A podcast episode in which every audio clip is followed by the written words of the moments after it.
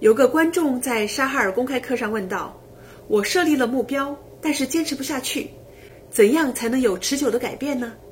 沙哈尔老师说：“你可以考虑两个方面，一个是要有 community，有社区、有同伴的支持，哪怕只是一个朋友每天和你一起行动，或者呢，只是定期的问你做了没有，进展如何，那这都会帮助你坚持下去。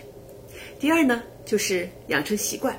他说：“你看，我们每天早上起来洗脸刷牙，想都不用想，这就是养成了习惯。